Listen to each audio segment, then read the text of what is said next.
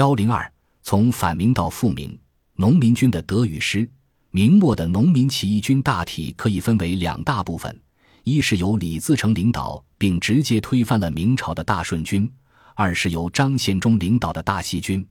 在清军入关至南明灭亡的这段时间里，大顺军与大西军都经历了由反明到复明的转变，并先后成为支撑南明政权的核心军事力量，甚至可以说。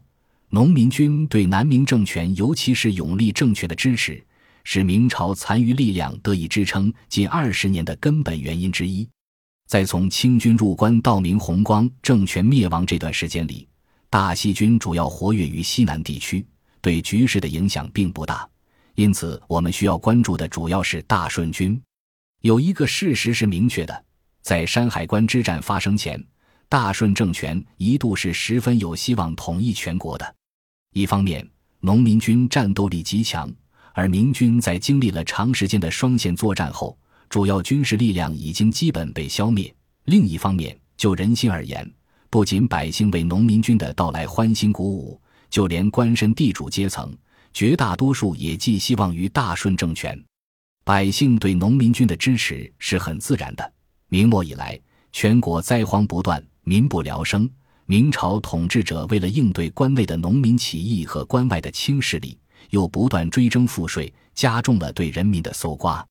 与之相反，大顺军所到之处，不仅沉重打击了盘剥百姓的官僚地主，还大规模推行免赋政策，自然很得民心。根据史料记载，农民军到来之前，很多地区已经纷纷传言农民军不杀、不淫、不征税。看见特别穷苦的百姓，甚至还给银子接济，处于水深火热之中的百姓自然是翘首以盼。值得注意的是，官绅地主纷纷投向大顺政权。明清一代之际，士大夫的气节一直是非常受关注的话题。大顺军攻入北京后，明朝在京师的数千名官员中自尽的仅有二十人，大量官员主动投降，如原少詹事项羽为求录用。竟将自己的便捷与管仲、魏征相比。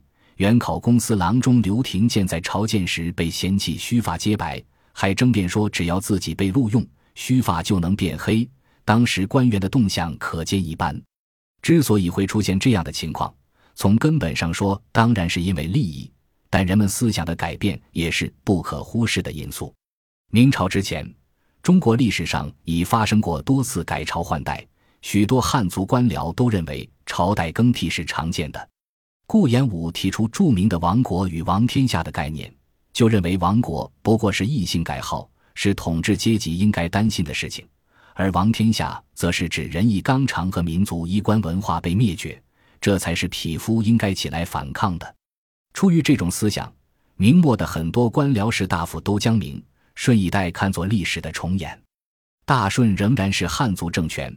儒家的伦理道德也必将得到延续，再加上他们中很多人都已经意识到明朝灭亡已是必然，因而为了保障自己的利益，这些官僚纷纷归附新兴的大顺政权，以至于史可法在其奏述中将这种现象称为千古以来所未有之耻。这种局势之下，以李字成为代表的大顺政权为何最后失败了呢？首先，推翻明朝后。李自成俨然成为最有希望统一全国的势力之一，这也就意味着大顺政权势必要逐步向地主阶级的政权转变。然而，李自成等在占领北京之后没有意识到这一点，仍然对官僚地主予以沉重的打击。这一方面表现在他们仍然用向官绅地主追赃助饷的方式来解决军队和政权的经费问题，而不愿向百姓征税；另一方面，大顺政权对于明朝官员的拉拢力度也不够，实际录用者占比极少。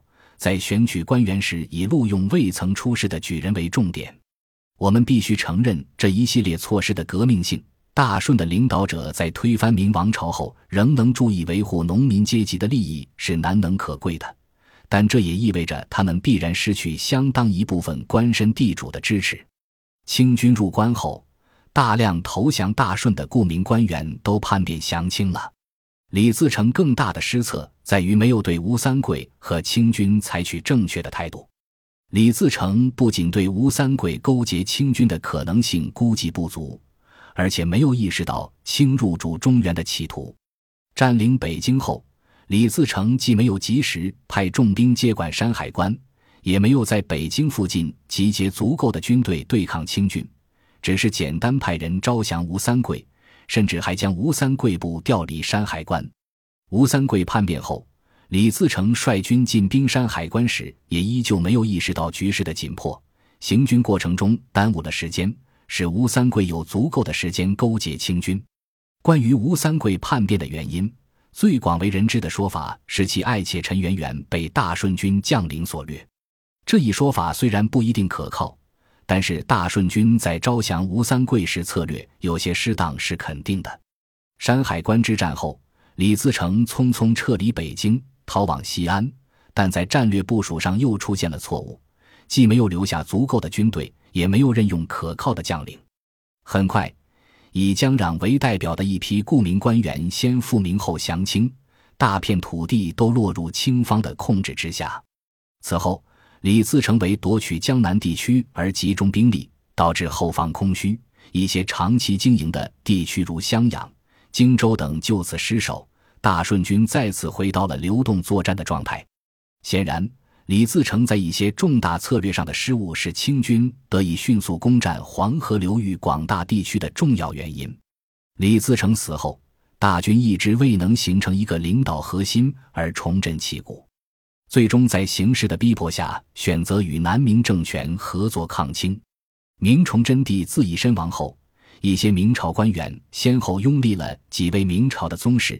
形成了南明的几个政权，但真正值得注意的仅有弘光政权、隆武政权、鲁监国政权和永历政权，其余大多昙花一现。作为明王朝的正统继承者，南明各政权在声望上占有很大的优势。纵观这段历史，反抗清的力量基本都要以复明为号召，争取民心。但另一方面，这些政权也继承了明朝包括党争在内的种种弊病，从一开始便十分腐朽。就统治者而言，弘光帝荒淫，永历帝怯懦，真正稍有作为的仅有鲁监国和隆武帝。但这两个政权在并存期间却未能联合抗清，再加上隆武帝虽颇有中兴之主的气概，但始终未能掌握实权，最终都以失败告终。在此。我们要着重谈论的是南明弘光政权的种种弊病。弘光政权的首要弊病是内斗与党争。自万历以来，明廷党争日益激烈，东林党及自诩为东林党继承者的复社同阉党势力展开了不懈的斗争。初期，这种斗争确实颇具积极意义，但随着时间的推移，东林党及复社的斗争越来越包藏私心。再加上一些沽名钓誉之徒的加入，这种斗争逐渐成为毫无意义的相互倾轧。南明弘光帝朱由根的即位本身就伴随着激烈的党争。崇祯帝死后，其三个儿子都被大顺军俘获。这时，无论是从血统还是从地理位置的远近考虑，福王朱由崧都是最佳人选。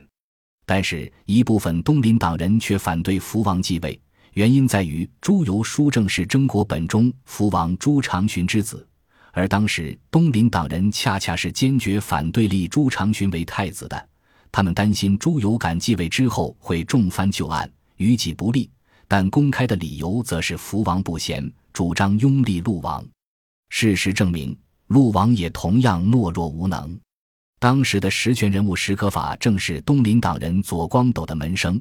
他在仔细权衡之后。同马士英商定拥立贵王朱由榔，不料太监卢九德勾结武将高杰、黄德功、刘良佐等人拥立福王继位，马士英亦参与其中。弘光帝继位后，因自知被东林党人排斥，而不得不重用马士英等人。马士英最初有意联合东林一副社人士，但东林一副社一派心胸狭隘，以马士英重用阉党阮大岳一事大做文章。导致双方关系恶化。此外，马士英有极强的权力欲，他为了独掌大权，将史可法排挤出朝廷，自此政局愈发混乱。如果说党争导致了政局的腐坏，那么由左良玉引发的内斗，则是弘光政权灭亡的直接诱因。公元一六四五年，李自成在清军的追击之下，率部进入湖北，坐镇武昌的明军将领左良玉畏惧农民军，意欲东逃。再加上他与马士英之间存有嫌隙，因此打出清军侧的口号，率军向南京进发。此时，北方的清军正对南京虎视眈眈，史可法费尽心思在江北四镇调停布防，而马士英却不顾大局，强行要求史可法征调军队过江保卫南京，甚至恬不知耻地说出了“若清军南下，可以议和赔款”的话。这直接导致江北兵力空虚。原有的布防也被破坏，清兵很快打到扬州城下，南明将领纷纷降清。虽然史可法坚守扬州，但已无济于事，弘光政权就此灭亡。弘光政权的第二大问题在于对清政权抱有不切实际的幻想，而始终敌视农民军。吴三桂与清勾结之初，打的世界清军围剿农民军，以为明廷暴君复仇的旗号。故而清军入关之后，相当一部分人并未意识到他们的狼子野心，而寄希望于清能替明廷扫灭流寇。加之清廷当时对于自身实力也缺乏信心，为站稳脚跟做了一些表面工作，如为崇祯帝发丧，迷惑了南明朝廷，因而弘光政权在相当长一段时间内都奉行借鲁平寇的策略，希望与清廷联合。公元一六四四年农历六月。南明派出以左茂帝为首的使团北上议和，不仅准备了大量的白银、黄金、绸缎答谢清廷，还运了十万担草米接济吴三桂。使团抵京后，清廷却指示南明朝廷不合法，不但拒绝使团祭拜崇祯帝，还夺取了他们运来的财物。北使以失败告终。尽管如此，史可法等还是坚持以大顺军为主要的敌人。仍然对清廷抱有幻想，最终造成了十分恶劣的后果。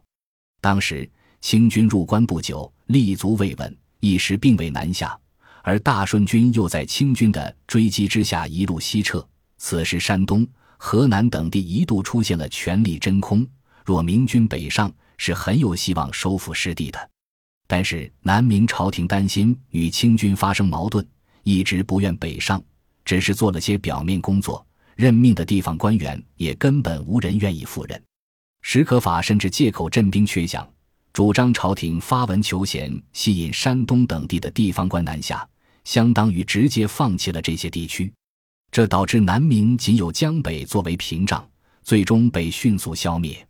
当然，不可忽视的是，以弘光帝为首的统治阶层的腐朽，同样是他们速亡的重要原因。南明小朝廷自诞生之初就面临着农民军与清军的双重威胁，但整个朝廷都荒淫无度、粉饰太平。明朝时经济重心的南移早已完成，每年江南地区都要输送大量的赋税以供北方朝廷和诸省开支。